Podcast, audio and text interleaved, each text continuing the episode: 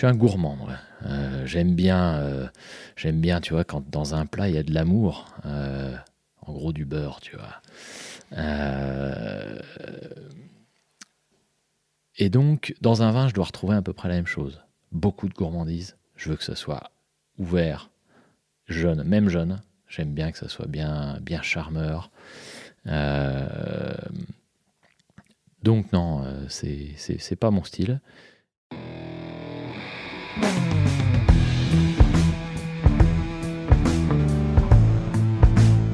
Le vin, le jaja, le pinard, le pif. Il existe une ribambelle de termes pour désigner ce breuvage que nous aimons tant, le jus de raisin fermenté. Et c'est parce que nous l'aimons plus que tout que nous voulons mieux comprendre ce qui fait un bon vin. Cépage, climat et terroir y participent, mais avant tout, il y a la patte des vigneronnes et des vignerons. Je suis Romain. Je suis Florian. Je suis Antoine. Nous sommes trois copains et nous vous emmenons à la rencontre de ces hommes et de ces femmes dans leur domaine pour les interroger sur la magie de leur métier et leur vie au milieu des raisins, des vignes et des barriques. Bienvenue à toutes et à tous dans le bon grain de l'ivresse. Chers auditeurs, chères auditrices, en route pour Meursault, avec dans nos bagages Florent Giroux du domaine Combriac avec qui nous avions déjà partagé le micro chez Claire Naudin. Cette fois-ci, c'est un vigneron que nous interrogeons. Un vigneron qui commence à se faire un prénom, ce qui est un joli tour de force en Bourgogne. Dans ce village où le poids de la tradition peut parfois être très lourd, il a réussi à apporter au vin du domaine ce petit plus qui fait toute la différence. Ce vigneron, c'est Pierre-Henri Rougeau, qui vous accueille tout de suite dans sa cave. Bonjour Pierre-Henri Rougeau. Salut Romain. Merci beaucoup de nous accueillir, euh, nous trois, et puis euh, également euh, Florent Giroud du domaine Combriac à Bergerac. Donc on est dans ton, dans ton chai là, entouré de, de belles barriques. Est-ce que tu peux commencer par te présenter s'il te plaît? Non, je vais commencer par te reprendre. on est dans une cave, et ce sont des fûts que tu vois autour de toi. c'est très très important de parler bourguignon en Bourgogne. Donc, euh, pour me présenter, je m'appelle Pierre-Henri Rougeau, j'ai donc 41 ans. Euh, je suis euh, vigneron depuis pas si longtemps que ça, puisque je, suis revenu sur le domaine en 2019. auparavant, j'ai travaillé pour une tonnellerie, puis un petit peu avant pour des, marchands de vin pendant deux ou trois ans en Bourgogne. Euh, et, juste auparavant, je faisais un lycée viticole à Beaune. Euh, voilà. Donc tu dis que tu es revenu parce que c'est un domaine familial? C'était ton père euh, avant toi qui, qui s'occupait du domaine. Est-ce que tu peux nous faire un petit historique de la construction du domaine, s'il te plaît? En termes d'historique du domaine, il y a, on va dire, les, générations avant mon arrière-grand-père, je les connaissais un peu moins. Euh, c'est un, domaine qui, a priori, existe depuis à peu près dix générations sur le village. Euh, on a un petit peu plus d'historique, euh, enfin moi de ce que je connais, lorsque mon arrière-grand-père a repris la maison dans laquelle nous sommes aujourd'hui, qui est située on va dire sur le, haut du village. Et donc, à l'époque, euh, il y avait à peu près 6 hectares. Euh, il y avait un peu de polyculture. Euh, l'arrière-grand-père avait, comme tous les gens du métier, du mal à vivre de, son métier de viticulteur. Donc, un peu de polyculture, le, le, petit potager à côté. Bref, une, vie simple basé autour du vin, mais pas que. Euh, mon grand-père, lui, est, euh, arrivé euh, avec son âme d'entrepreneur enthousiaste et, beaucoup de projets. À l'époque, bah, on est, on est après-guerre. Il y a beaucoup de choses à refaire, à reconstruire. Euh, le vignoble de, Bourgogne et de Meursault en particulier, puisque c'est là qu'on est basé, euh, est en reconstruction après les, années phylloxéra, euh, les, différentes replantations, remembrements. donc il y a à l'époque beaucoup de parcelles à arracher ou à replanter. Des terrains préparés. Et donc mon, grand-père s'est spécialisé dans cette préparation de terrain. il était donc entrepreneur viticole, préparation et plantation de terrain, de vignes. Et à l'époque, bah, il a commencé, il n'y avait pas de tracteur, hein, donc au cheval. Euh, un, deux, trois chevaux. Et puis euh, après sont venus euh, les premiers bricolages de, tracteurs. Il travaillait aussi avec des, des engins qui avaient été laissés par les Américains après-guerre, des bulldozers, des trucs comme ça. Donc ils en, ils en avaient tous dans le coin. Et il a participé avec deux de ses amis euh, à la construction des premiers enjambeurs. Euh, donc euh, la maison Loiseau à l'époque, qui était basée à Meursault, qui a repris ce brevet par la suite et qui en a fait une production. donc c'est une amie Marthe Henry qui a toujours le, prototype de l'enjambeur chez, elle. Euh, qui était bah, avec un moteur de voiture, et puis ils avaient bricolé un châssis pour le surélever. C'était assez rigolo et dangereux, j'imagine, euh, mais beaucoup plus efficace que le cheval. Et donc, bah, ça a grossi, grossi. Mon grand-père a, créé une, société de, travaux publics. Euh, et en parallèle, il avait donc ce, domaine familial.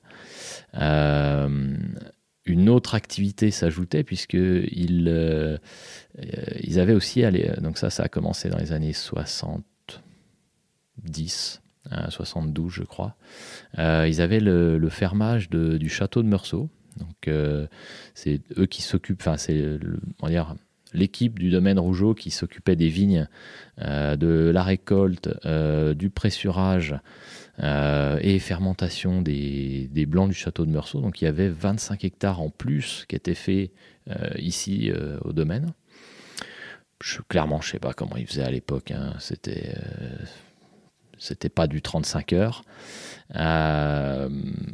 Parce qu'aujourd'hui, tu fais 35 heures, toi, maintenant Mes employés, en tout cas. C'était un petit peu l'aventure à l'époque. voilà, il y avait tellement de projets à refaire. Euh, euh, les choses étaient quand même beaucoup plus simples aussi. Euh, aujourd'hui, les choses sont stabilisées, cadrées par comment dire l'État, tout ça. Et donc mon père, lui, est arrivé dans les années 72, 74 exactement. Et le domaine à, l'époque a grossi un petit peu. Euh, mon, grand-père avait déjà commencé à racheter un peu de vignes sur, euh, sur Pomard, sur euh, des Volnay-Centenot, donc situés sur Meursault. un petit peu de, de Meursault Charme aussi. et le domaine en est venu à 13 hectares et demi euh, à l'époque, puisqu'il y avait un hectare de ladois euh, qu'on a revendu, que mon père a revendu euh, une dizaine d'années après. C'était un peu loin, éloigné du domaine et ça n'avait pas vraiment de sens. c'est à 25-30 minutes de route d'ici, facile. Ouais, bah, en tracteur, c'est un peu plus loin. Donc, bon, c'était pas, pas raisonnable de le garder, il n'y avait, pas, avait pas vraiment de sens. Euh, pour se concentrer aujourd'hui donc sur, euh, sur une surface qui est de, de 12 hectares et demi, euh, avec 10 hectares qui sont situés sur le village de Meursault. le domaine est constitué d'à peu près moitié de Bourgogne générique, donc à ligoter, passe sous grain, plusieurs Bourgogne blanc, Bourgogne rouge.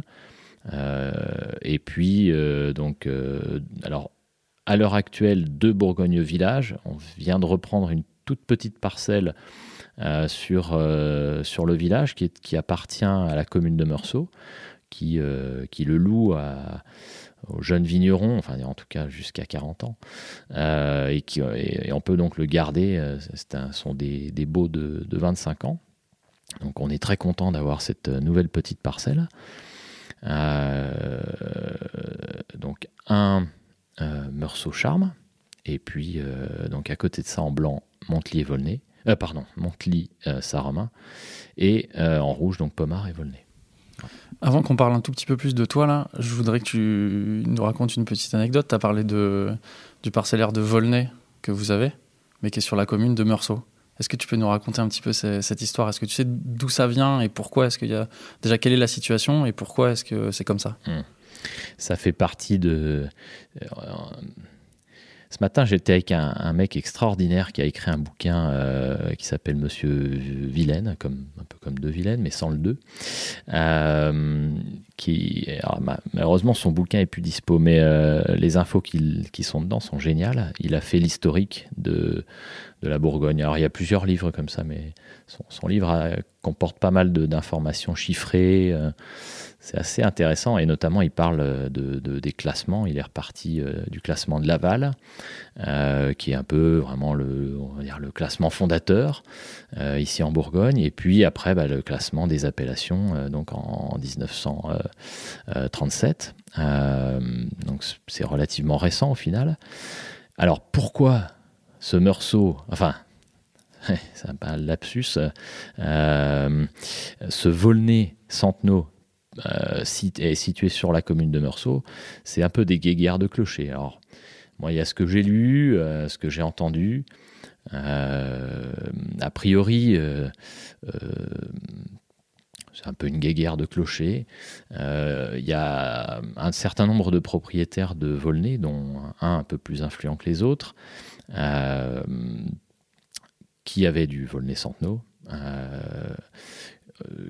qui l'appelaient Volnay. Euh, mais situé sur le village de Meursault, depuis longtemps, planté en rouge, très bon terroir, euh, qui fait des vins plutôt de, grande garde. Oui, parce que la petite ironie en plus, c'est qu'on est à Meursault, il y a certes un peu de rouge, mais c'est quand même connu euh, pour, pour son vin blanc. Et là, les parcelles de Volnay, c'est en rouge. Évidemment. et c'est voilà, c'est là où c'est là où réside la petite euh, subtilité. C'est que euh, ces propriétaires qui avaient ces parcelles-là, qui étaient euh, aussi des propriétaires de Volnay, l'appelaient Volnay par usage, coutume, bref. et quand les appellations, quand les syndicats de, des différentes appellations euh, se sont mis à réfléchir sur le cahier des charges et la délimitation, euh, ben, il, fallait mettre, il fallait poser ces limites. Et donc, administrativement, tout ce qui était posé sur la commune de Meursault devait être du Meursault, logiquement. et là, donc, un, domaine euh, relativement connu euh, euh, à l'époque. donc on parle de l'arrière-grand-père de même plus de, l'actuel propriétaire, bah, a assigné en justice le syndicat de Meursault pour faire valoir son droit à appeler sa parcelle Volnay-Centenot, cise à Meursault. et il a gagné. Il avait pas mal d'appui politique à l'époque et, et c'est passé. Bon, euh, tant pis pour nous, les Murisalsiens. On perd un, on perd un Meursault euh, Centenot, qui aurait pu euh, être une particularité. C'est comme ça, c'est la vie. On va pas refaire le cahier des charges. voilà, la petite anecdote. Bon, revenons à toi maintenant. tu nous as dit que tu étais vigneron depuis, depuis quelques années seulement. Enfin, tu étais revenu au domaine il y a, il y a quelques années. tu es finalement revenu assez tard, vers 37-38 ans, si, si je ne me trompe pas. C'est ça. Euh, pourquoi tu es revenu si tard et qu'est-ce que tu as fait euh, avant? C'était pour bourlinguer un peu et, faire ton expérience? Donc euh, j'ai comme je disais dans le, dans le portrait du grand-père, quelqu'un d'un peu hyperactif, le patriarche à l'ancienne, qui voulait clairement pas arrêter de bosser, quoi. même s'il mettait plus les mains dans le cambouis, on va dire que jusqu'à l'âge de 90 ans, il était là, quoi. Euh, et euh, on va dire de façon quotidienne, il venait vérifier ce que mon père faisait. Euh, il était impossible d'être trois générations sur une même structure toute petite, hein, puisque un domaine qui fait 12 hectares, il y a, on est entre 6 et 7 salariés. Donc c'est vraiment des micros, des, petites structures. Donc voilà, trois générations ensemble, ça ne, ça ne fonctionne pas. Euh, donc mon père m'a toujours dit, quand j'étais plus jeune, il me dit, écoute, euh, euh, moi je suis jeune, prends ton temps, va voir ailleurs, fais, ton, fais ta petite expérience, et puis bah, si un jour tu peux revenir sur le domaine, ça sera la cerise sur le gâteau. Donc j'ai attendu, j'ai fait d'autres jobs, mais qui tournaient tous évidemment autour du vin. Et, puis, 2017, euh, bah, là, je pouvais plus, j'en pouvais plus, ça, tardait. Euh, donc là, à ce moment-là, euh, tout simplement, j'ai créé mon petit négoce et puis j'ai fait mon propre vin. voilà où on en est.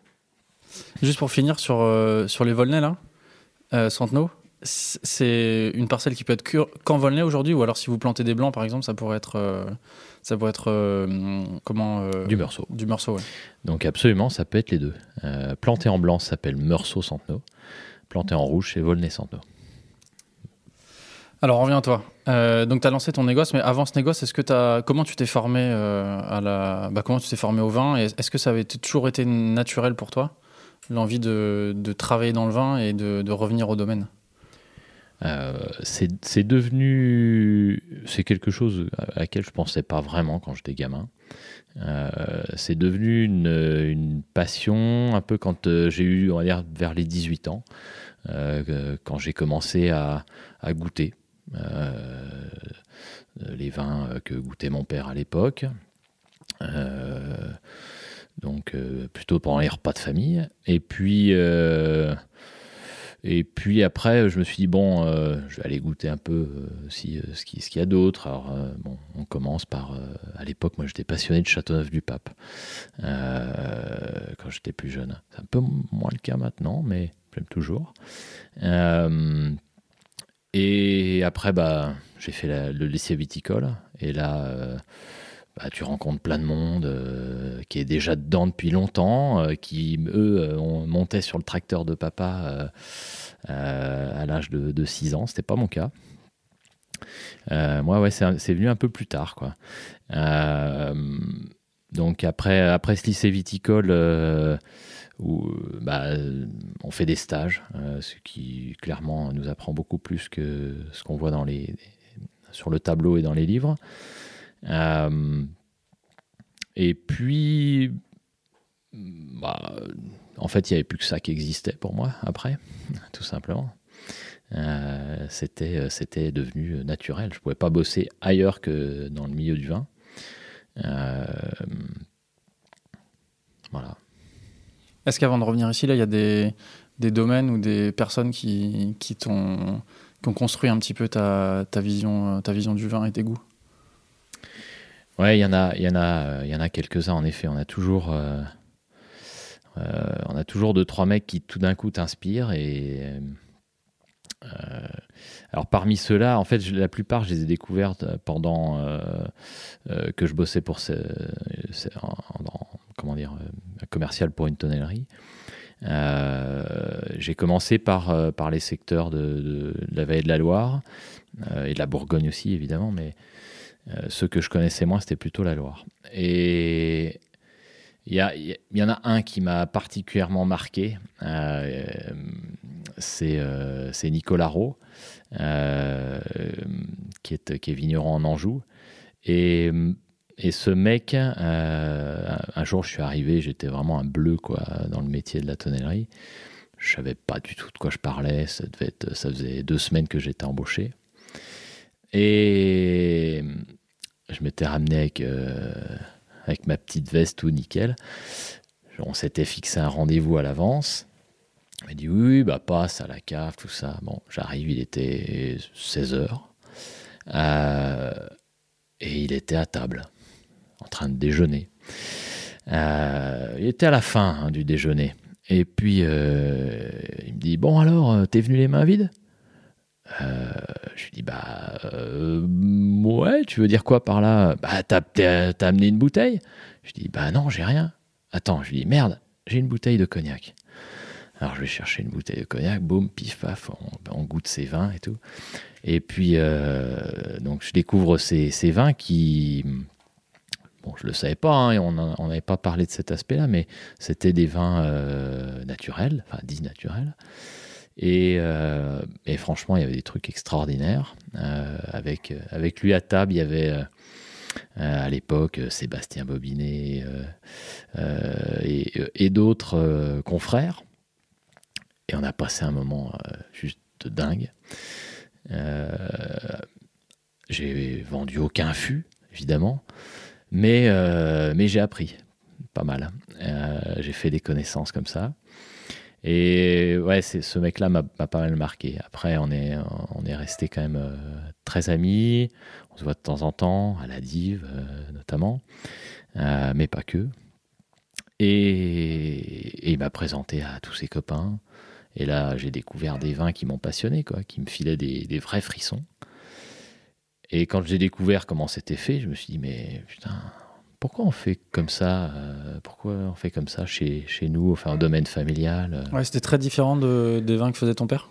Ouais, c'était, euh, c'était à l'opposé.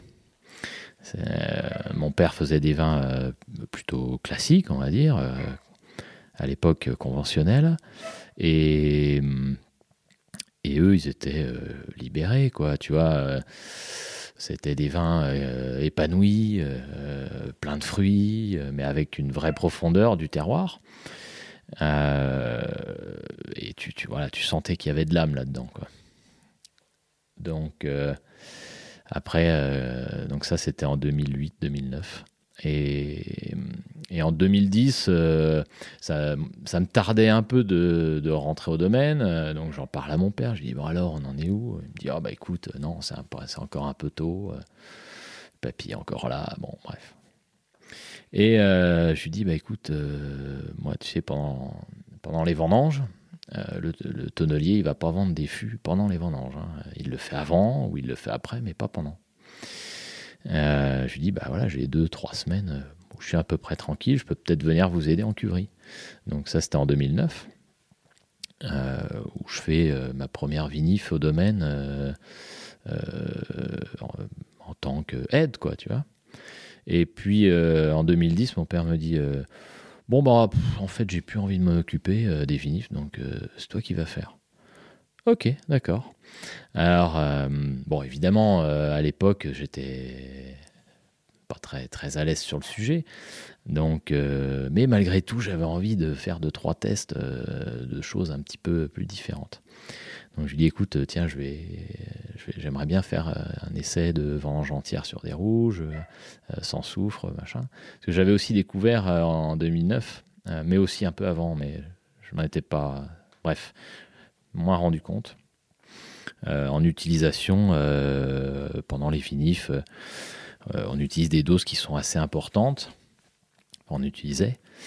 Et donc, lors de ma première vinif tout seul en 2010, j'ai demandé à mon père si on pouvait pas faire des essais sans utiliser ce, ce, bon produit. Donc, donc c'est à ce moment-là où on a fait en effet un essai en rouge, c'était sur un Bourgogne rouge à l'époque, un Bourgogne ouais, lame rose, qu'on a fait en grappe entière. Chance du débutant, c'était pas mal. Et euh, on a mis ça en bouteille au bout de 18 mois, c'était plutôt bon, gourmand. Le millésime était beau, ça avait fait des beaux pinots assez fins. Et on reproduit en 2013, millésime beaucoup plus compliqué.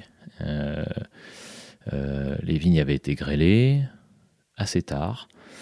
Euh, les maturités étaient très moyennes.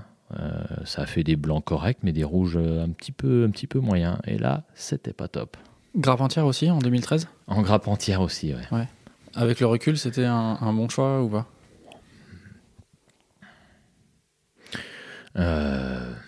Oui. Avec le recul, je dirais que oui. Euh, on se rend compte que même sur les mauvais millésimes un peu frais, euh, la grappe entière, ça permet de, ça désacidifie un peu le vin. Euh, malgré tout, il, ben, il, faut prendre un peu de d'expérience sur cette grappe entière. Et, au début, j'avais pas, je voulais faire un peu le, un peu le truc, comment dire un peu trop bien. Et du coup, j'avais juste pigé à la main, très très délicatement. Je m'étais dit que la grappe entière pouvait apporter des tanins trop durs. Et ben c'était un peu une erreur. oui, il faut y aller délicatement, mais un peu plus puissamment que ce que je faisais en 2013. Donc après, ben, on se perfectionne, on, on va, euh, on va un peu plus loin. Euh, les tout petits lots de vinification qu'on faisait donc sur des, essais, euh, c'était, bien, mais relativement peu concluant sur des tout petits volumes. on va dire que la qualité de la vinif est plus compliquée à obtenir. En tout cas, je la maîtrisais moins à l'époque. Et donc, en 2015, euh, on s'est dit que euh, il fallait passer à l'étape supérieure et vinifier donc toutes les cuvées du domaine en grappe entière et sans soufre, en rouge. pour les blancs, on avait fait encore, on avait fait qu'un seul essai de vinif sans soufre, mais pas pas d'élevage sans soufre à l'époque. Euh, donc 2015, euh, millésime très solaire. Euh, il y avait pas mal d'alcool à l'époque. on était au début de, comment dire de la compréhension de ces millésimes chauds. et au pire, c'est là où j'aurais dû égrapper un peu, tu vois. Euh, avec le recul, on voit que les, vins étaient quand même euh, très très tanniques. Euh, alors ça, leur donne une belle, un beau potentiel de, garde, mais ils étaient quand même un peu trop, un peu trop structurés à mon goût. Aujourd'hui, quand on voit des, des niveaux d'alcool très élevés, enfin des, niveaux d'alcool potentiels, j'ai tendance à égrapper un tout petit peu. 20-30%, euh, pas beaucoup, pour garder ce côté que j'aime euh, de la grappe entière. Mais euh, on sait que l'alcool extrait naturellement pas mal de, composés, notamment, notamment tanniques. La grappe entière, ça a été longtemps une pratique très commune en, Bourgogne. Qu'est-ce qui a fait que ton grand-père ou ton père a décidé de dégrapper entièrement les raisins? Donc euh, en gros, tu, as, tu, es dans les années 75 euh, à peu près. 75, euh, ouais, les premiers égrappoirs qui arrivent, en tout cas enfin, performants. Et, à l'époque, la Bourgogne commence à vendre un peu de vin. Et sont arrivés aussi à ce moment-là les, les, clones, donc les sélections clonales dans les vignes, des rendements plus importants. Euh, et tout ça, ça découle à plein de problématiques logistiques. C'est-à-dire que tout d'un coup, avec le même vignoble, tu fais, euh, on va dire, 20% de plus de production. Mais ces 20% de plus, euh, tu n'as pas forcément la capacité pour les rentrer en cuverie. Et les grappoirs arrivent, et tout d'un coup, tu gagnes 30% de place dans ta cuve. C'est fabuleux. Et en plus de ça, ça enlève un côté austère au vin, euh, ça l'arrondit un peu et il se boit plus jeune. Et avec que des avantages. Euh, donc euh, c'est pour ça que ça a été, à mon avis, massivement utilisé dans ces années-là.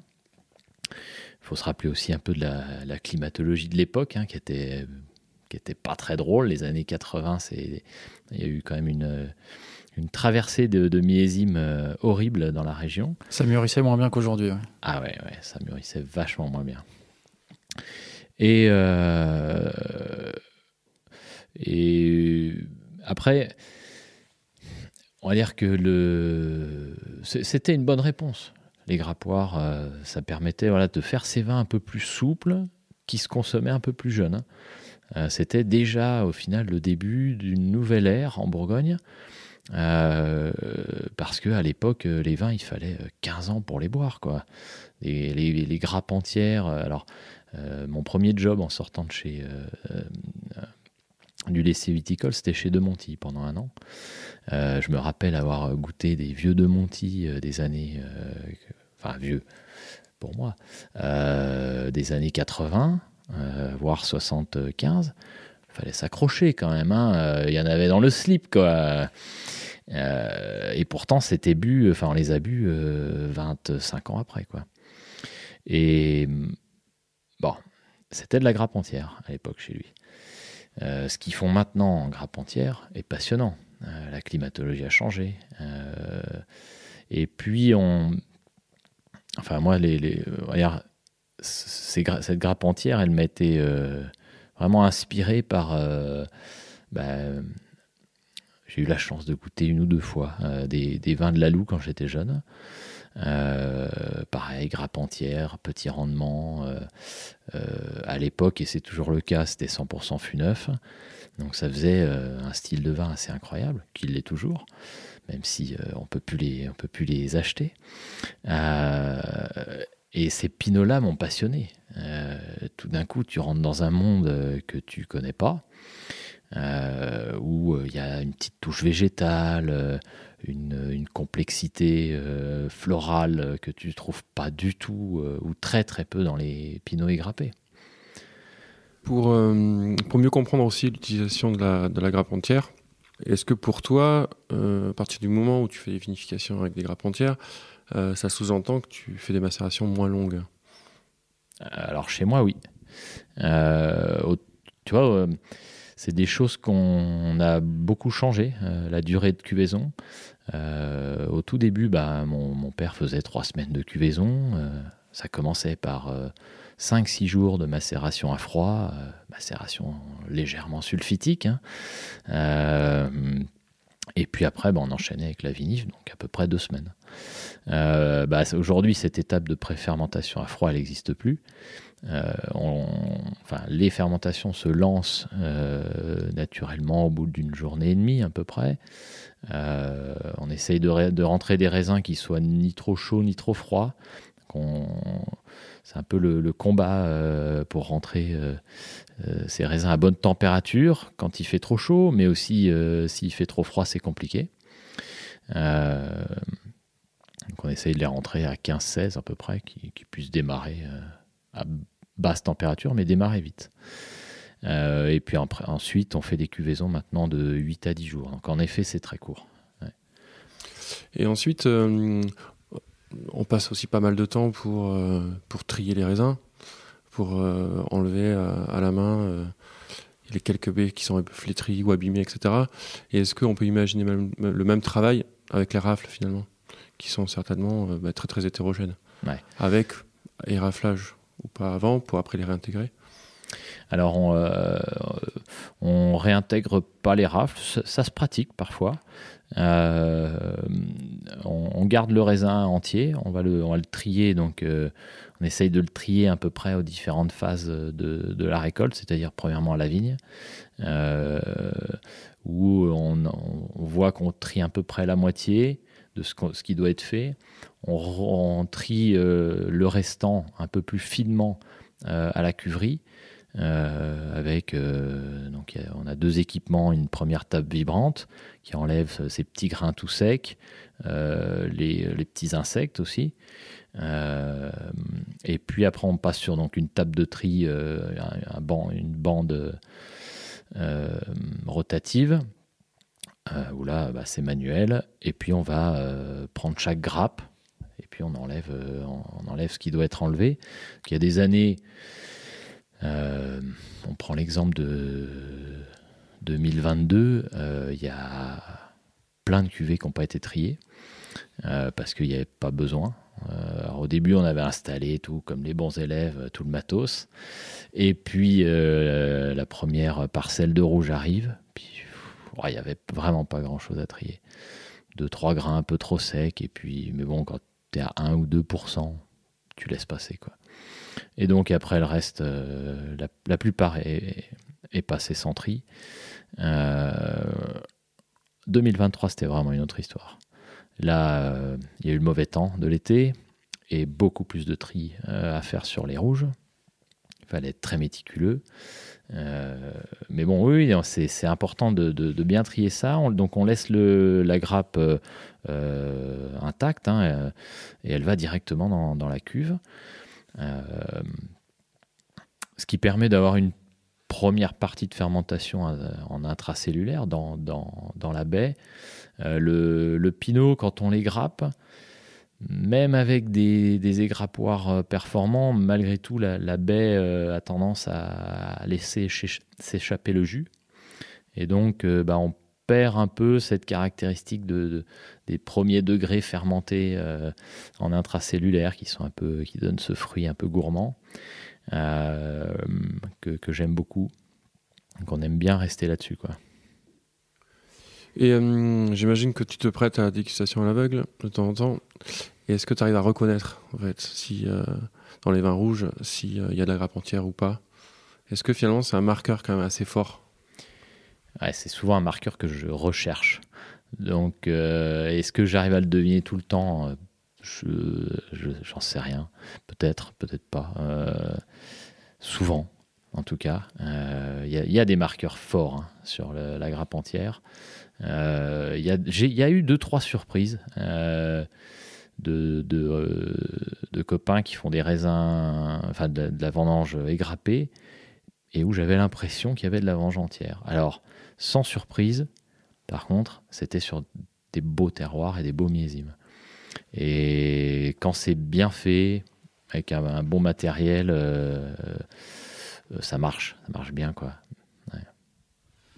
Alors, égrappage, vin sans soufre c'est comme des gros changements. Est-ce que ton père, il a été facilement euh, convaincu par euh, les essais que, que vous avez faits? Bah, Tu vois, ça a demandé, euh, on va dire, 5-6 ans, donc c'est pas si énorme. Est-ce qu'il a été convaincu? En fait, c'était facile parce qu'il a jamais. Je, le, fais un peu parler là, mais je pense pas qu'il ait jamais beaucoup aimé la vinification en rouge. Euh, autant le blanc, ça je suis sûr qu'il aimait bien, euh, mais le rouge pas du tout. On sent, et en tant que vigneron de Meursault, euh, la plupart des vignerons de Meursault s'occupaient pas beaucoup de leur rouge jusqu'à il y a 10-15 ans. Quoi. Ça, a beaucoup changé maintenant, hein. faut être honnête. la qualité générale s'est beaucoup améliorée. donc, en fait, reprendre cette vinification de rouge, était un peu l'épine dans le pied de mon père qui s'enlevait, tu vois. Il était presque soulagé. Euh, est-ce que c'est lui ou est-ce que c'est toi qui a initié ensuite la conversion en bio euh, du domaine? On va dire c'est d'un commun accord. Euh, je pense que lui, il y pensait depuis, depuis un certain nombre d'années, sans peut-être qu'il attendait qu'on en parle, pour se dire bon allez on se lance, on le fait. Mais ça a été fait d'un commun accord. Euh, par contre, là où il, m'a un peu plus surpris, c'est sur le passage en biodynamie, où, où moi je, me sentais peut-être moins prêt. C'était donc il, y a, il, y a, trois ans, en 2020. donc on venait de finir la, la conversion bio, et puis en en parlant, on se dit bon, biodynamie, c'est quand même sympa. Euh, puis on commençait à aller goûter euh, chez des, copains qui, euh, qui pratiquent depuis un certain nombre d'années, de voir de, de, réels gains sur la qualité des raisins, sur le goût des raisins, sur la qualité des sols. Et, et à ce moment-là, mon père me dit bon, allez, on y va. De toute façon, je pars pas à la retraite tant qu'on n'est pas en biodynamie. Alors j'ai dit, bon, ok, allez vite, on fait ça. Et, euh, et donc on, a foncé.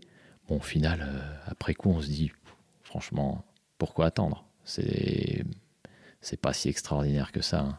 Vous êtes certifié aujourd'hui ou vous êtes en cours de certification? Donc 2023, euh, bah, le millésime sur lequel tu es assis est, certifié bio, enfin, biodynamie en Déméter. Ouais.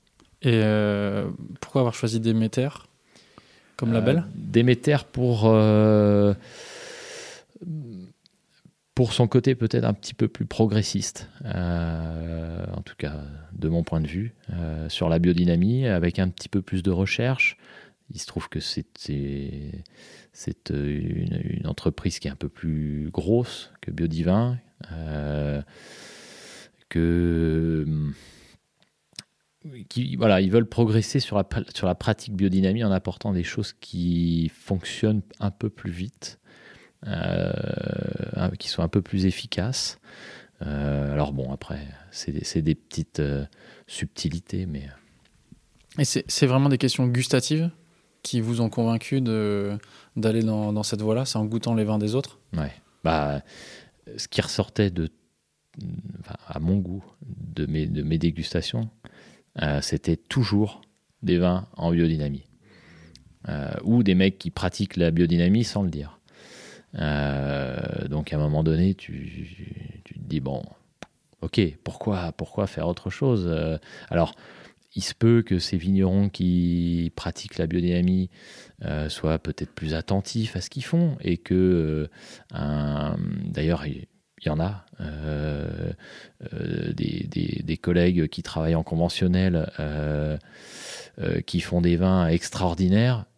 Les mecs sont à deux doigts de faire du bio, mais ils veulent pas parce que ils sont gênés par comment dire un, potentiel carcan des règles.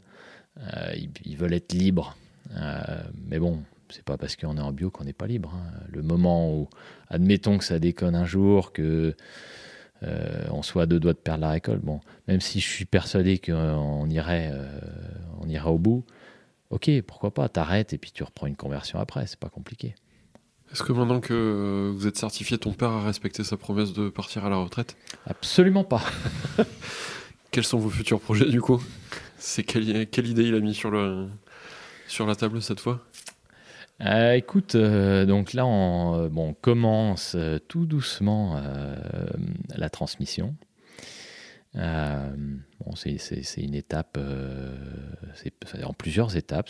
Il faut prendre son temps pour faire les choses bien. Donc voilà, on espère que ça va se passer en douceur. On se donne 4-5 ans à peu près. Donc bon, il a pris quand même beaucoup de recul. Il y a il se passe plus grand chose aujourd'hui sur lequel il prend une, une- décision seul. Euh, et c'est respectable parce que c'est dur de se mettre en retrait euh, de, de, de son job. Puis, et puis euh, voilà, comme vous le savez, là on est, on est chez eux, c'est leur maison. Euh, il fait ça depuis qu'il a 14 ans. Donc euh, à un moment donné, c'est dur d'arrêter, je le comprends. hein. Euh, mais bon, il faut laisser la jeune génération arriver euh, gentiment. Quels sont les nouveaux projets? Excuse-moi, j'ai pas répondu à ta question. Euh, on a un petit truc, parce que euh, je, suis- un amateur de, bulles. euh, euh, et donc, on ça faisait quelques temps qu'on voulait faire ça. Là, ça fait deux, beaux millésimes qu'on a. On se dit, bon, allez, on va se lancer, on va essayer de faire un petit, un petit crément. Donc, euh, c'est pas, c'est pas une énorme cuvée. hein. Attention à faire 2000 bouteilles, mais euh, c'est le petit projet de cette année, ça. Voilà. Tu parles de, de transmission, là, j'imagine. Donc, la transmission du domaine, ça fait quand même 10 ans que tu nous racontes un petit peu en creux comment ça s'est passé. J'ai la sensation que ça s'est passé de façon assez douce. Ce qui est quand même plutôt relativement rare dans les cas qu'on a rencontrés. Ouais, c'est de le cas. père à fils ou de génération en génération. Est-ce que ça a été le cas et euh, pourquoi dans d'autres cas ça se passe pas comme ça? Pourquoi c'est pas la généralité que ça se passe de façon un peu douce comme ça? Attention, je vais me mettre des copains à dos là. Euh, euh, Alors là, pourquoi ça se passe bien? Euh, Sûrement parce que peut-être mon père a eu une mauvaise expérience avec le sien, euh, qui, euh, qui lui a mené un peu la vie dure hein, pendant 40 ans. Euh, et comme tous les bons, comme tout bon enfant qui se respecte, on a toujours envie d'aller à l'encontre de ce que fait notre parent, nos parents. Peut-être. Je pense que c'est l'explication. Et puis, sûrement le, bah, le fait de voir que euh, il a, il a, il a des gamins, deux gamins euh, qui sont passionnés. Alors mon frère, lui, est, est- pas dans, il travaille pas au domaine, mais il est aussi dans, dans, le vin, euh, passionné par ce qu'il fait. Je pense que bah, il se dit que le, domaine, le domaine est entre de bonnes mains, j'espère. Alors je voudrais changer de sujet et profiter qu'on est avec un, un pur euh, Muris alsien pour poser des questions qui sont liées un petit peu au, village et puis après au Bourgogne blanc euh, de manière un peu plus générale. Est-ce que tu peux nous expliquer déjà pourquoi il n'y a pas de grand cru à Meursault? Est-ce que les terroirs sont moins qualitatifs que euh, chez vos voisins de, de Montrachet, par exemple? Alors c'est une question qui est, qui est très intéressante, qui euh, on doit, on doit retourner un peu dans l'histoire. Euh, donc la classification des grands crus, euh, ça date de 37. à l'époque, la plupart des grands crus existants aujourd'hui s'appelaient tête de cuvée.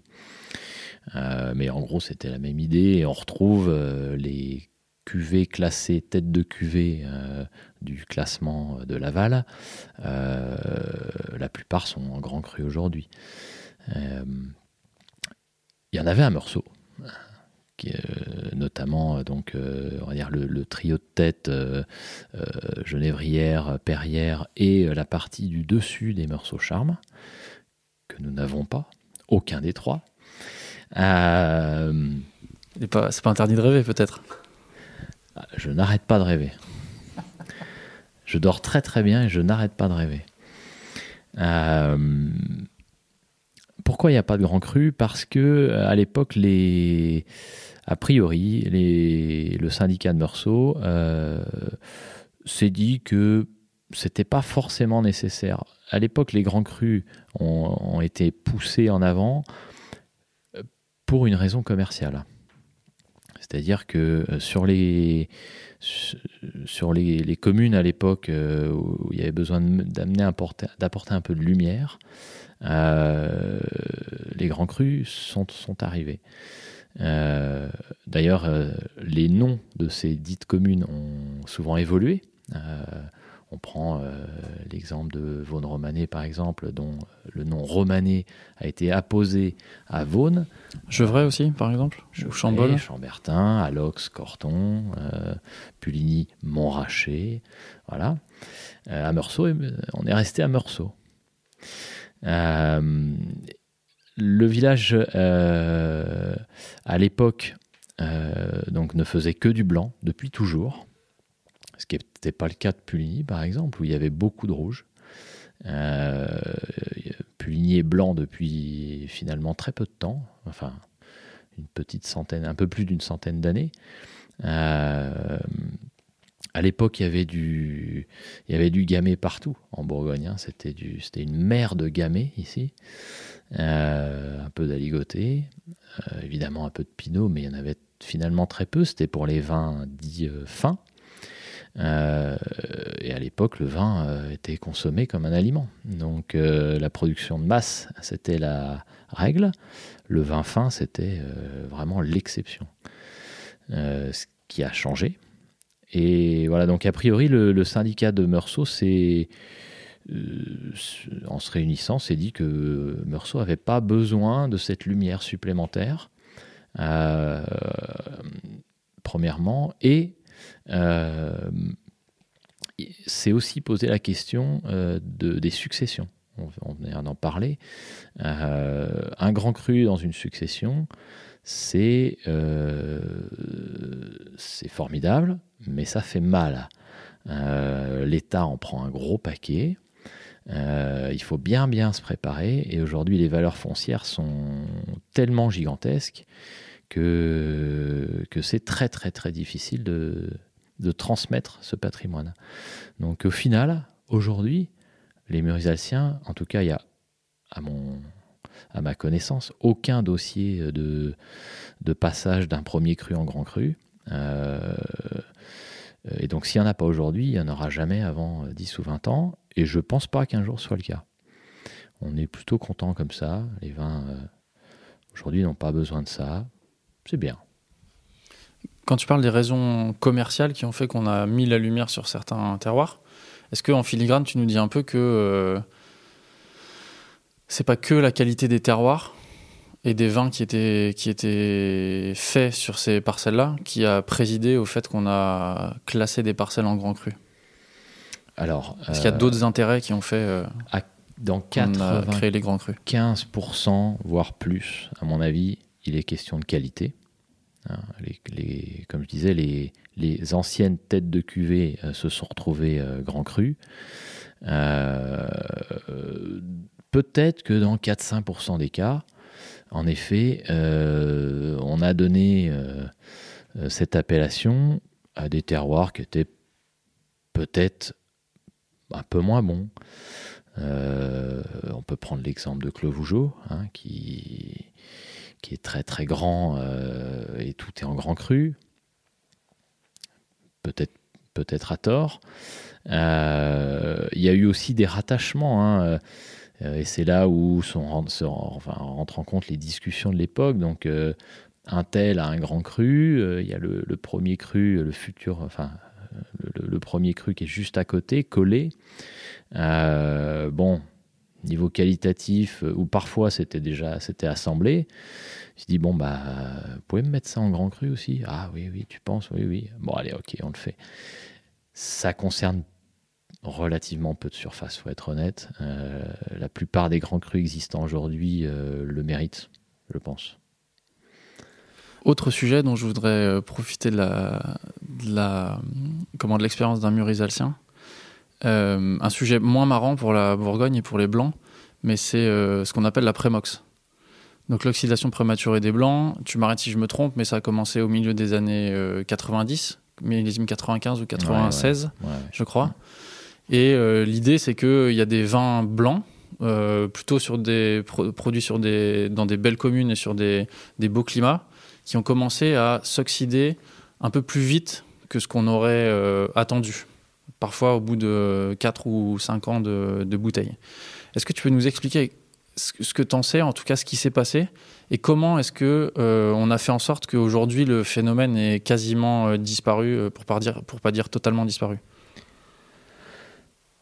Ouais, c'est une, une époque un peu étrange où en effet les vins se faisaient plutôt bien et ça partait, ça partait beaucoup moins bien en bouteille après.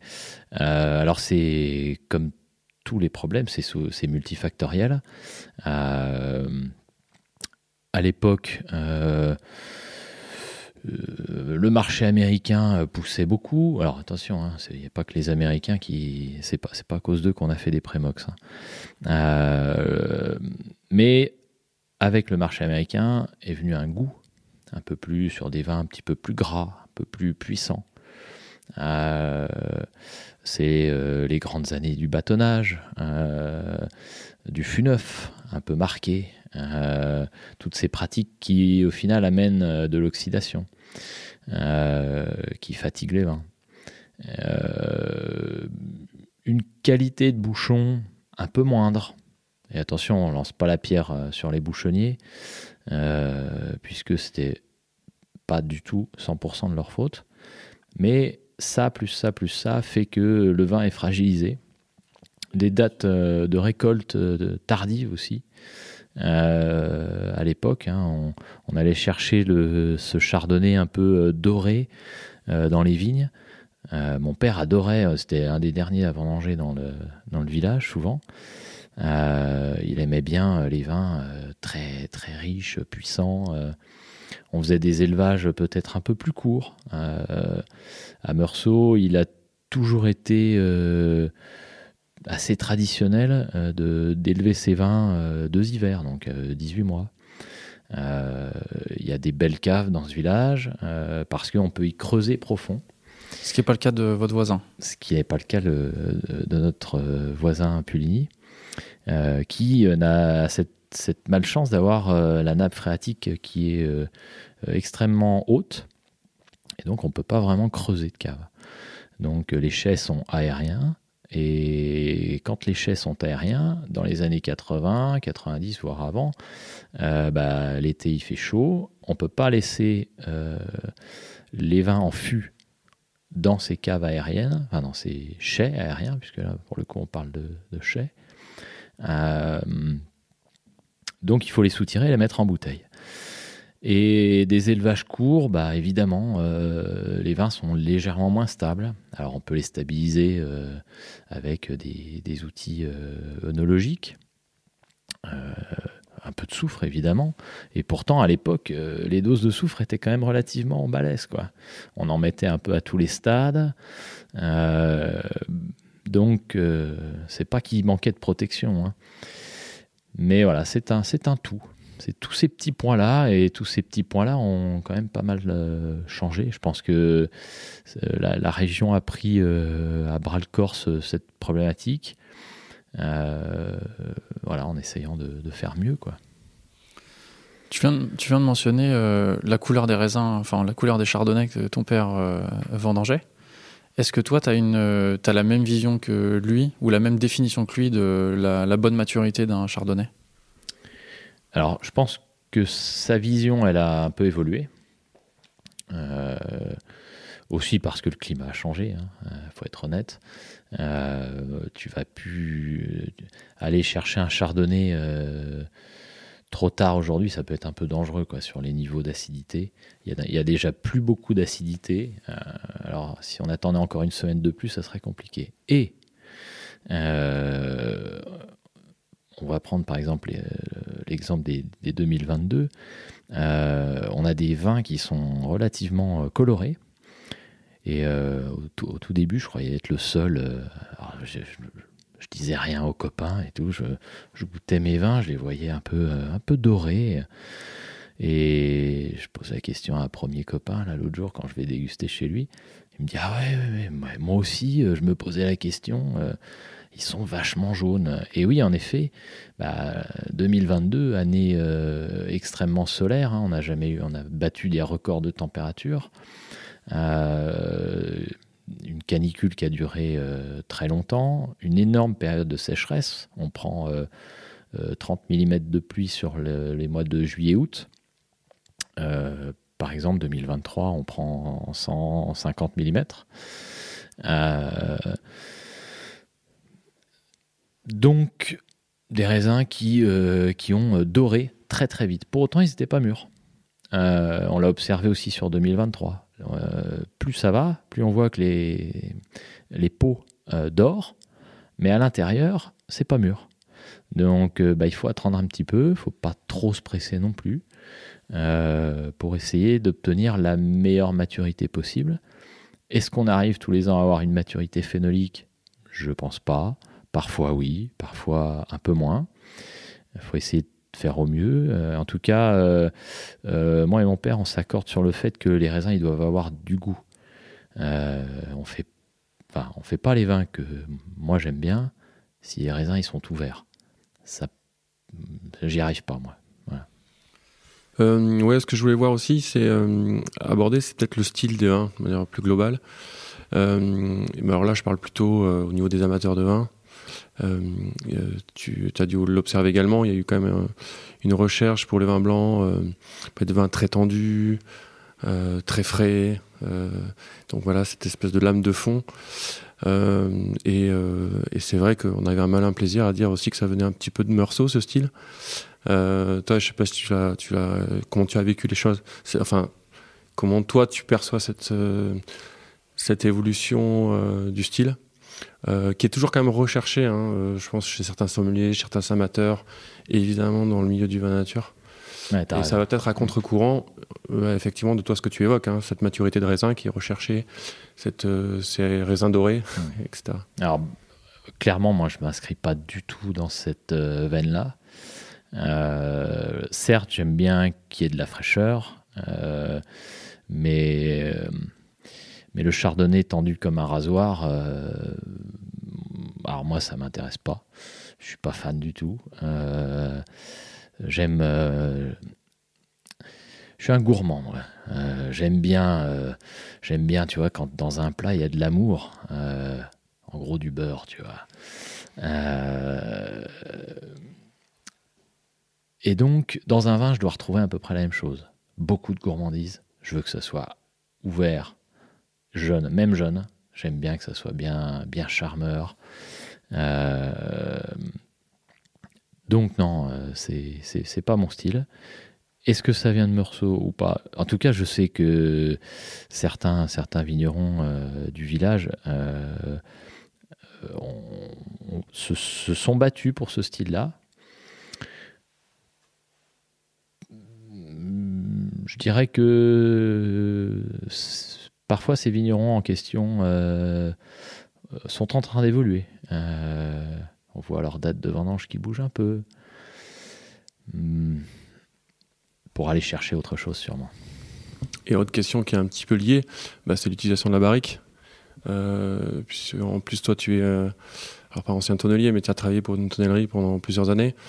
Euh, et forcément, c'est un petit peu lié, hein, cette bah, recherche aussi de, de, vin un peu riche, certainement aussi avec un élevage en partie en barrique neuve, ou en tous les cas avec de toute manière 100% de barrique.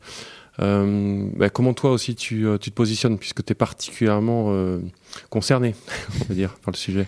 Ouais, c'est vrai. Euh, c'est une des choses qui, aussi a, pas mal évolué. Euh, on était, euh, mon père était plus sur des élevages avec un peu moins de fûts neufs. quoique, au final, euh, un peu, non, au final, c'était un peu près pareil, parce qu'il était à peu près sur 10-15%, c'est ce qu'on fait aujourd'hui en blanc, à peu près. Euh, mais avec des, des, des, chauffes un peu plus euh, poussées, bah, c'était les chauffes des années 90, début 2000. il y avait un peu de café à l'intérieur, c'était un peu torréfié, toasté. on aimait bien ce côté-là et ça, ça amenait ce gras supplémentaire au vin. Euh, aujourd'hui, on va chercher l'opposé. Euh, c'est des fûts qui sont euh, avec des chauves qu'on appelle blondes. donc, ils sont quasiment incolores à, l'intérieur. en tout cas, ils n'ont pas pris, ils n'ont pas bruni. Et, ces fûts vont avoir pour, grand intérêt de, de, relarguer beaucoup de fraîcheur, de, un peu de tanin de bois, euh, évidemment, parce que ça, on ne fait pas sans, mais c'est tanin euh, un peu frais, de bois frais, euh, qui mettent du temps à se marier. C'est pour ça aussi que l'élevage long est, intéressant. Et ramener de la fraîcheur et des amers, un peu de structure au vin, sans venir le, le, le, beurrer un peu trop, tu vois.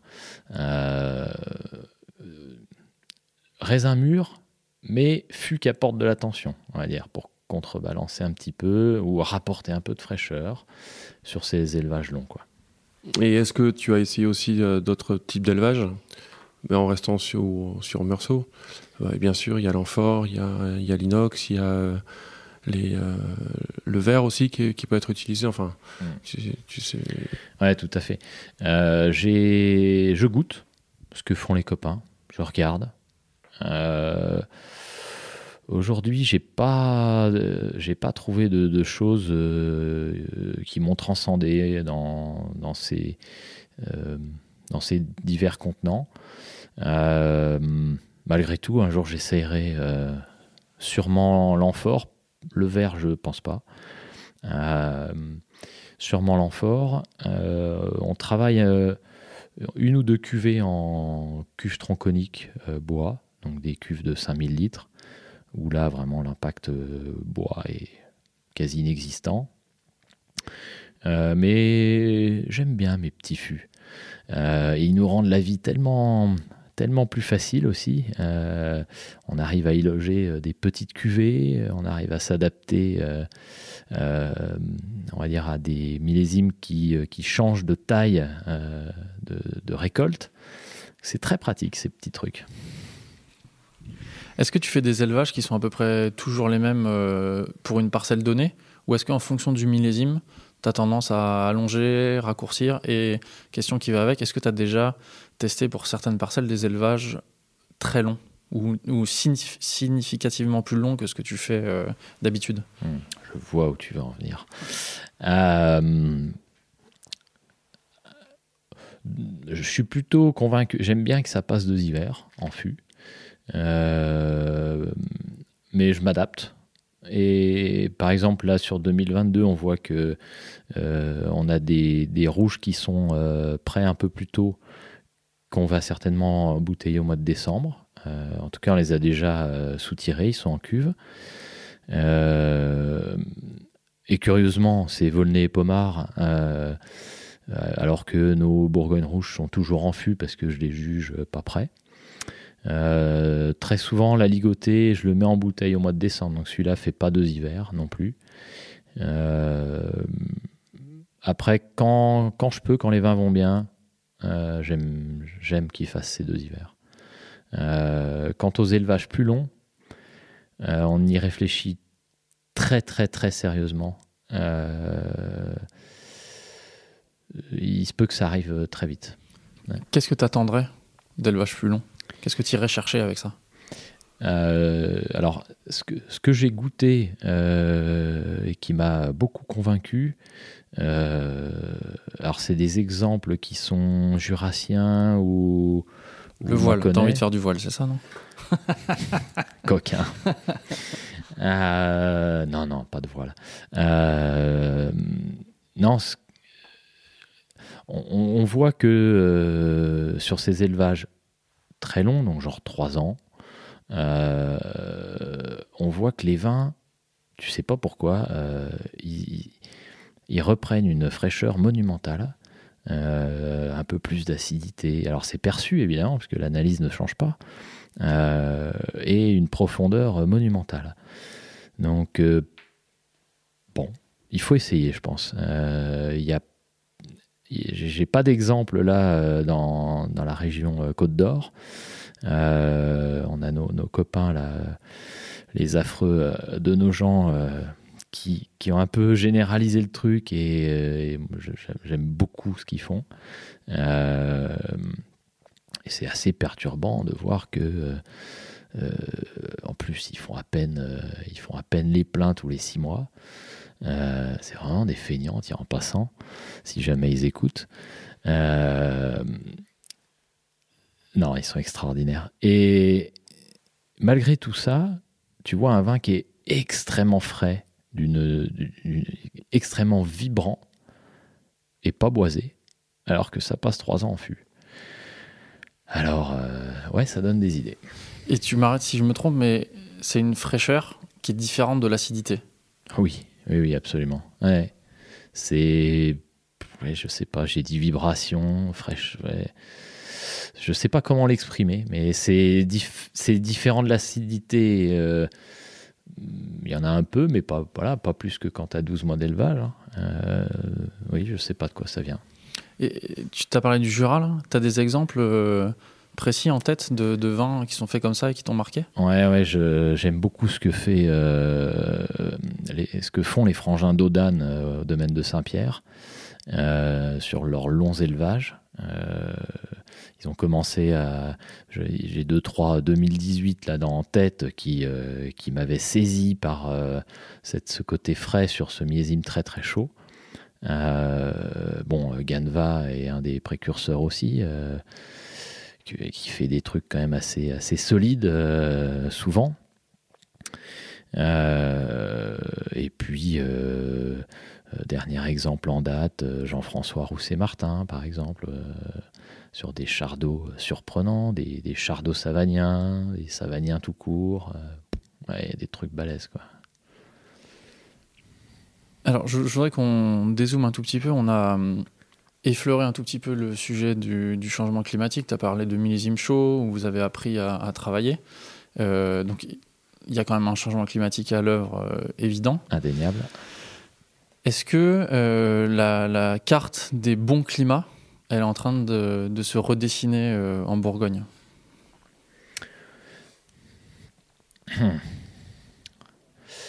Elle se redessine. Euh, et à mon avis, il y a des coins euh, extraordinaires où un jour il sera très très compliqué de produire euh, du vin parce que parce qu'il n'y a pas assez d'eau. C'est notamment les terroirs très calcaires. Alors, on est très exposé en Côte de Beaune. parce que bah, des coins comme le mont Raché, hein, le mont rachitique, il n'y a pas grand-chose qui pousse là, si ce n'est de la vigne. C'était un des derniers trucs qu'on pouvait planter euh, à cet endroit-là. Il se trouve que c'est un grand cru qui est pas mauvais. Euh, euh, je pense aussi, bon sur Meursault aussi, hein, on, a, deux trois endroits comme ça qui sont pleins de cailloux. Euh, Saint-Romain, il n'y a que du caillou, il y a très très peu de sol, et donc il n'y a pas de réserve d'eau. C'est des sols très drainants pourtant exposé est, donc soleil levant, mais, mais sujet à des, gros soucis lors de, sécheresse. Quoi. Alors pour l'instant, ça tient encore. même avec 30 mm de pluie sur deux mois d'été, pour l'instant, ça tient. la vigne est quand même assez résistante, résiliente, si on veut prendre des termes modernes. Euh, mais jusqu'à quand? Le jour où il n'y a plus du tout de pluie, euh, ça va être compliqué. Alors peut-être que ça n'existera pas. Euh, peut-être qu'il y aura tout d'un coup beaucoup trop de pluie, des gros orages violents, ça c'est sûr. mais mais c'est des endroits qui, qui dans certains millésimes, euh, ça commence à poser des problèmes. On voit les vignes qui souffrent énormément, qui défeuillent euh, au mois de, juillet, fin juillet. Euh, donc elles souffrent énormément. Donc elles vont vieillir plus vite peut-être. L'avenir nous le dira. essayons d'avoir une note d'espoir un peu maintenant, s'il te plaît, sur le même sujet. Mais à l'inverse, est-ce qu'il y a des, climats ou des, communes aujourd'hui qui sont euh, reconnus pour la qualité de leur, vin, mais qui ne sont pas au firmament de la Bourgogne et qui, d'après toi, deviendront euh, beaucoup, plus, beaucoup plus importantes dans les décennies à venir S'il y avait une ou deux communes sur lesquelles tu devrais miser, là, tirer où?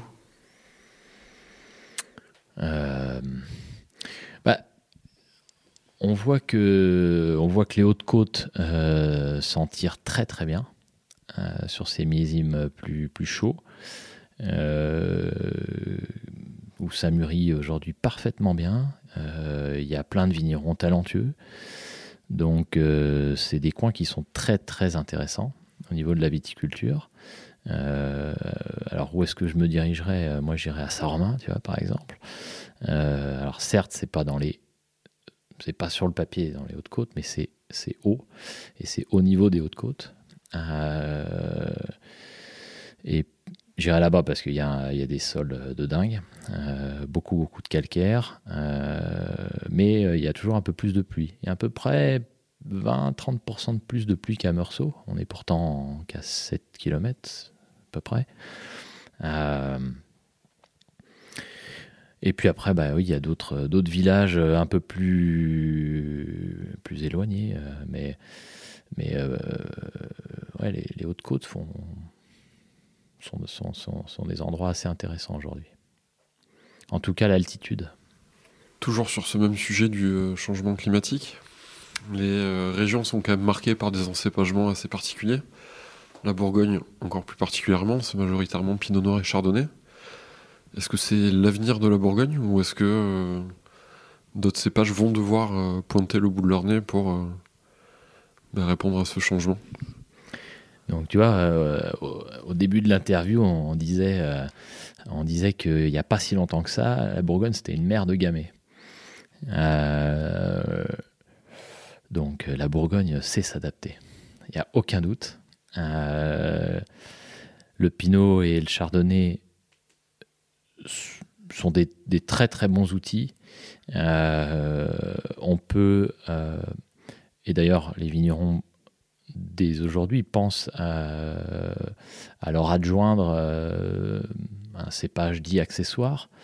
Euh, aujourd'hui, il y a des projets pour euh, amener un petit peu de amener un petit peu d'aligoté ou autre cépage. il, y a des, réflexions à ce sujet dans dans les parcelles, donc en complantation sur le village de Meursault. C'est un projet qui a été soumis à l'ENAO.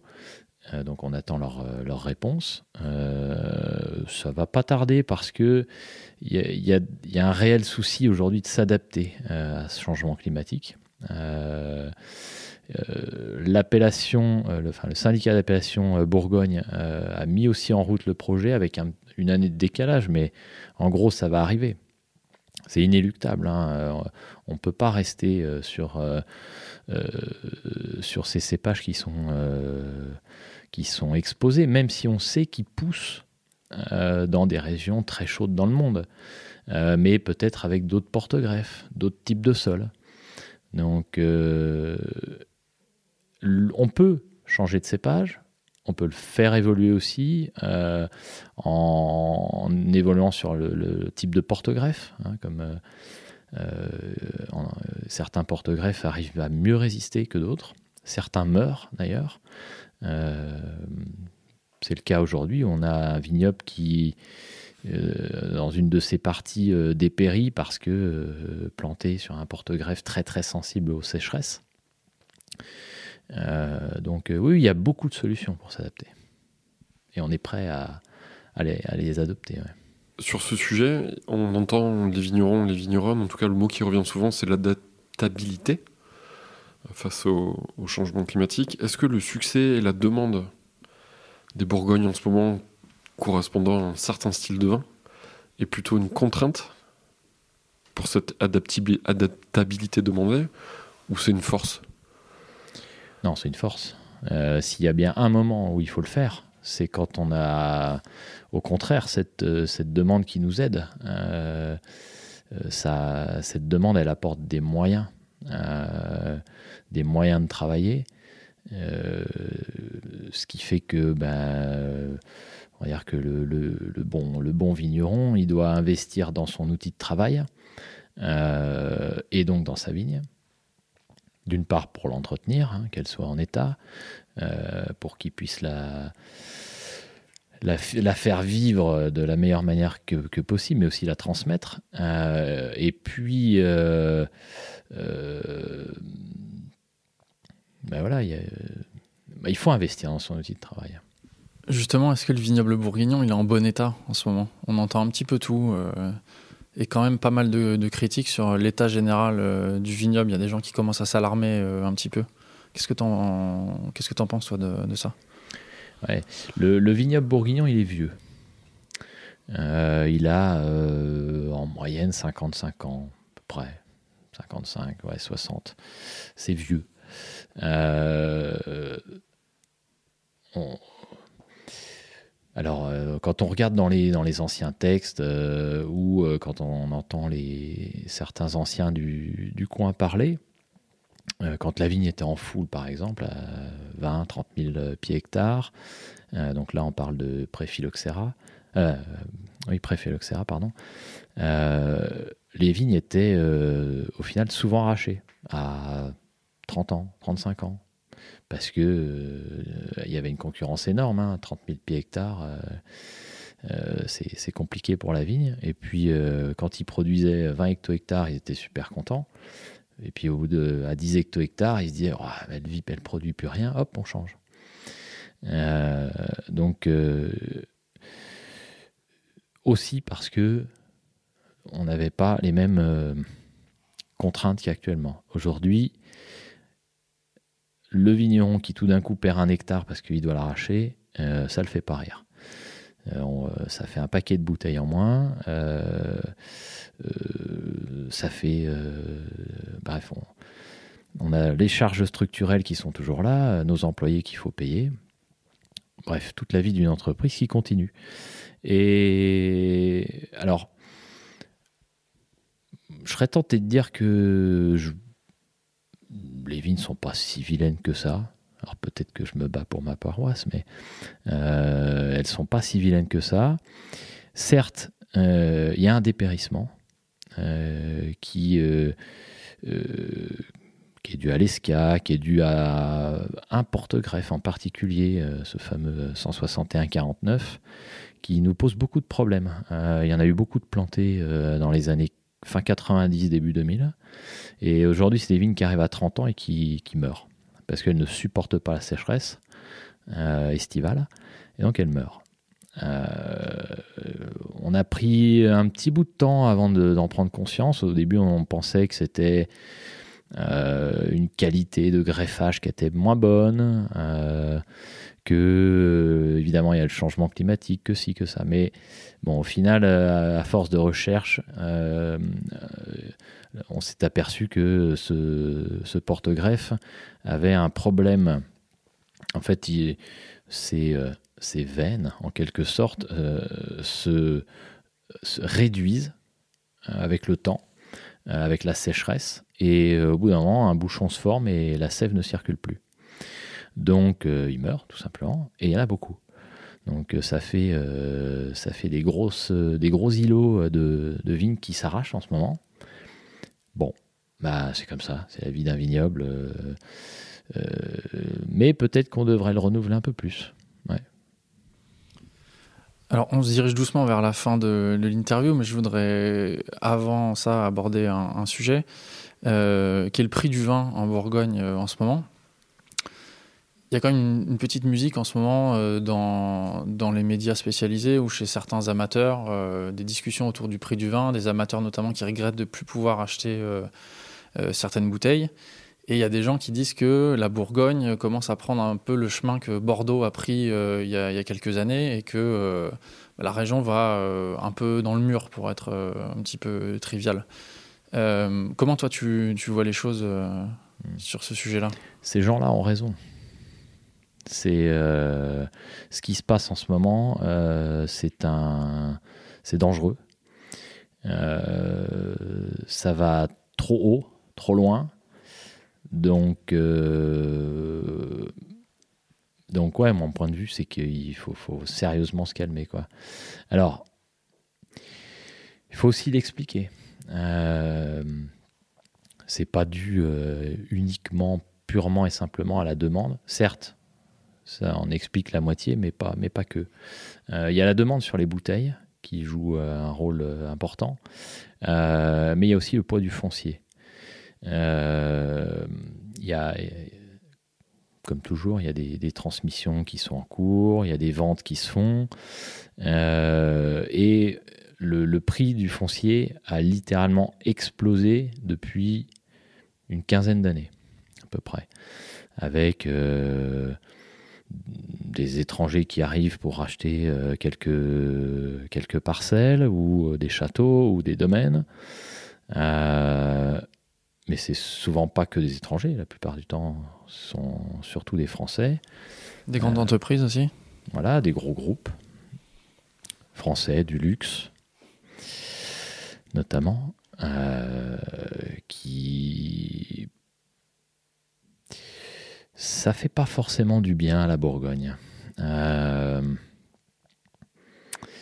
quand du jour au lendemain on double le prix de sa bouteille, c'est pas normal. Voilà.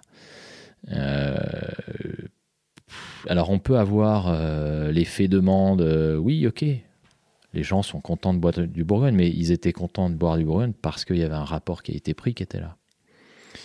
le jour où ce rapport qui a été pris n'existe plus, bah, les bouteilles, en gros, elles ne font que rester dans les caves. Elles s'échangent sur des marchés en ligne et elle, reste dans les caves. Et il y a des gens qui spéculent dessus.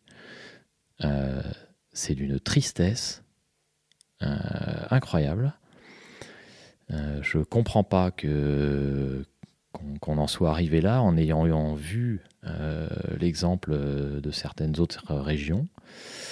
moi, ça me ça me fait peur. Donc bon, il faut, faut être très très vigilant. Est-ce qu'il y a des organismes ou des, ou des, mécanismes de contrôle du prix du foncier? C'est pas la mission de la SAFER d'essayer de contrôler un petit peu ça, justement? Et de faire en sorte que ça évolue euh, doucement et pas que ça explose? Je savais pas que tu étais venu avec tes armes, toi. Dangereux comme question, ça. Euh, bah, on voit bien que ça fonctionne pas.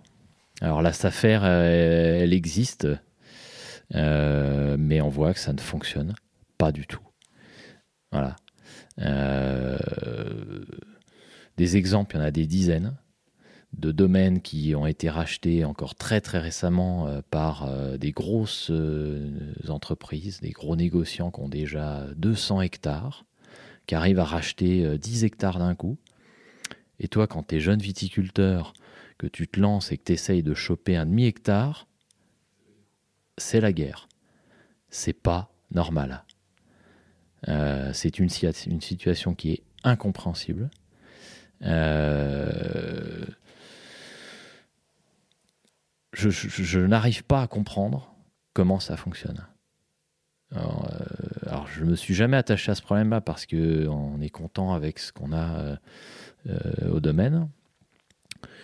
Je serais super heureux de pouvoir penser acquérir un, petit bout de euh, si jamais il y avait un, de mes voisins qui en vendait. Euh, mais c'est impossible. C'est plus rentable aujourd'hui. Hein, acheter, enfin, du moins au, cours de la vigne aujourd'hui, tu peux pas espérer la moindre rentabilité avant une vingtaine d'années. C'est quoi le prix aujourd'hui d'un hectare de Meursault si on a un disponible? Ouais, alors tu, on ne parle pas en hectares, on va parler en ouvrés. Donc, faut multiplier par 24. Alors, euh, s'il y a quelqu'un qui a une calculette euh, dans le coin, euh, en gros, on est à peu près à 60, 70 000 euros l'ouvré. Donc, il faut multiplier par 24. Donc, tu dois frôler le million. Ça fait un million neuf. Million deux, non million plus. Un 7. Ouais. Un 7. Ouais, t'es à peu près un 7 pour. Bon, là, c'est les prix dans les Meursault villages, euh, lieux dits, euh, des jolis coins, quoi, on va dire. Il y a deux trois, deux, trois coins un tout petit peu moins chers. Mais il y a aussi des plus chers dans les premiers crus. Mais il y a aussi 10 fois plus cher dans les premiers crus. 10 fois plus cher Ouais. Donc je te parle pas du prix euh, du grand cru, évidemment. donc ça devient ridicule. Euh, et évidemment, bah, quand tu. Il y a des énormes problèmes pour les transmissions. Aujourd'hui, tu as, des gens qui sont obligés de, vendre euh, une partie de leur propriété pour pouvoir faire, euh, pour pouvoir faire cette, transmission à leurs enfants. Donc, ce n'est pas normal. C'est des situations euh, qui ne devraient pas exister. alors, certes, on sait qu'on est dans un pays euh, socialiste. Euh, donc on va dire que la rente, puisque c'est comme ça que ces gens-là s'expriment, la rente n'est pas bien vue, c'est dangereux, mais c'est aussi euh, du patrimoine qui peut se perdre. bon, après, il y a eu d'autres époques dans la vie de la viticulture locale où les vignerons n'avaient pas leurs vignes. ils étaient salariés, euh, ils n'avaient pas leur outil de travail et ça appartenait euh, au clergé euh, avant Révolution, ça appartenait aux seigneurs locaux. Bon, pourquoi pas, mais est-ce qu'on a envie de revenir là? Tu dis que la rente n'est pas bien vue. Si on change un tout petit peu de région, j'ai l'impression que c'est ce qui se passe avec LVMH en Champagne, hein, qui sont en train de se construire petit à petit leur rente. Elle est déjà bien établie Oui, elle est bien établie, ouais. Et que euh, c'est ce qui va euh, se terminer dans peu de temps, quoi. Ils seront institués et puis indétrônables. Quand tu, quand tu arrives à, contrôler, euh, on va dire, quand, quand, deux entreprises contrôlent le prix du, du, champagne, c'est pas normal. Bah ouais. Mais bon, c'est comme ça. Bon, je te propose qu'on arrête avec les questions désagréables. au, début de l'interview, tu nous as dit qu'un peu plus jeune, tu étais passionné par euh, les châteaux neufs du Pape. Est-ce qu'aujourd'hui, il y a une, autre région ou éventuellement un autre pays peut-être euh, qui, te, qui te passionne? En dehors de la Bourgogne, évidemment. Oui. Euh, alors, dans ma cave, j'ai presque pas de Bourgogne. J'essaie d'en avoir un peu, mais j'en ai pas assez. et j'ai beaucoup d'autres choses. Euh, euh, le, plus gros, les plus gros casiers, euh, c'est la Loire. le deuxième, c'est la Champagne. J'adore la Champagne. Oh, qu'est-ce que c'est bon. On se régale avec, toute cette génération de, nouveaux, puisque à l'époque, les, parents vendaient au CAFCOP souvent, ou ces deux grosses entreprises euh, du luxe. Euh, et maintenant, donc, ils s'expriment et ils font des, leur champagne avec toute cette personnalité. Et là, vraiment, on s'éclate grave. Il y a des terroirs euh, géniaux. Donc, voilà.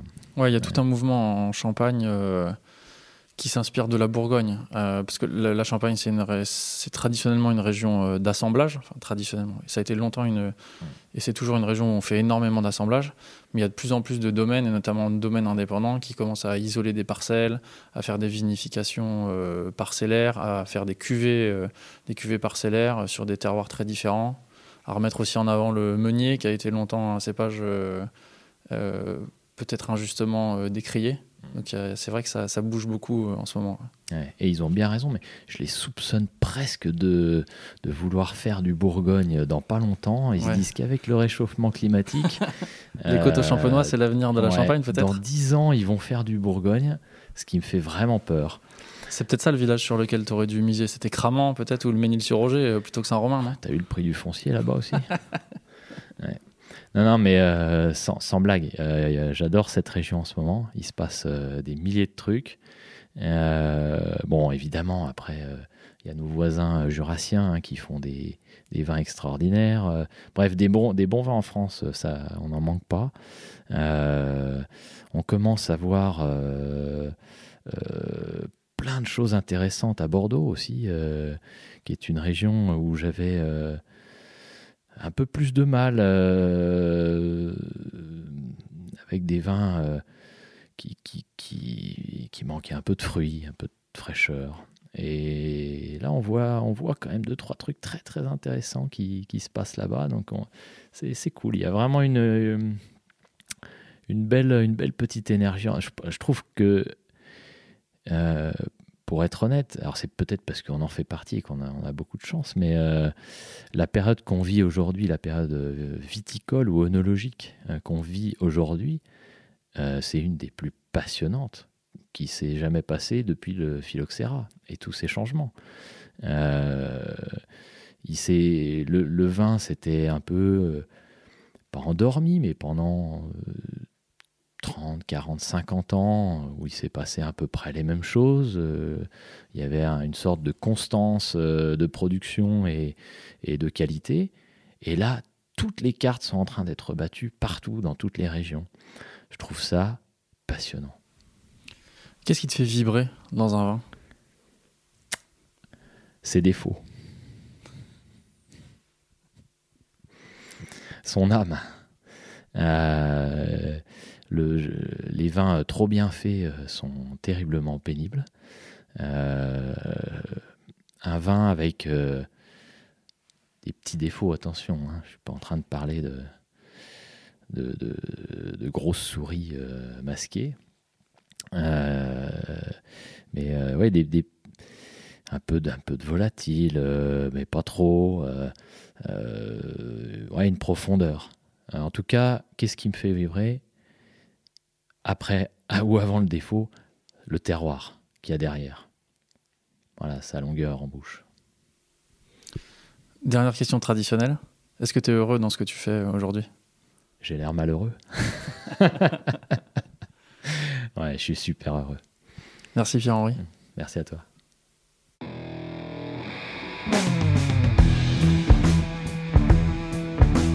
Pierre-Henri, merci infiniment pour ton accueil et ta générosité.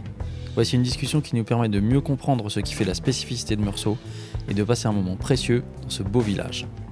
Je suis Romain Becker et vous écoutez Le Bon Grain de l'Ivresse. Réalisation Romain Becker, Antoine Sica et Florian Nunez. Merci à Emmanuel Nappé pour la post-production, à Emmanuel Doré pour le générique original et à Léna Mazilu pour les graphismes. On se retrouve très vite pour de nouvelles aventures viticoles. D'ici là, éclatez-vous et buvez bon!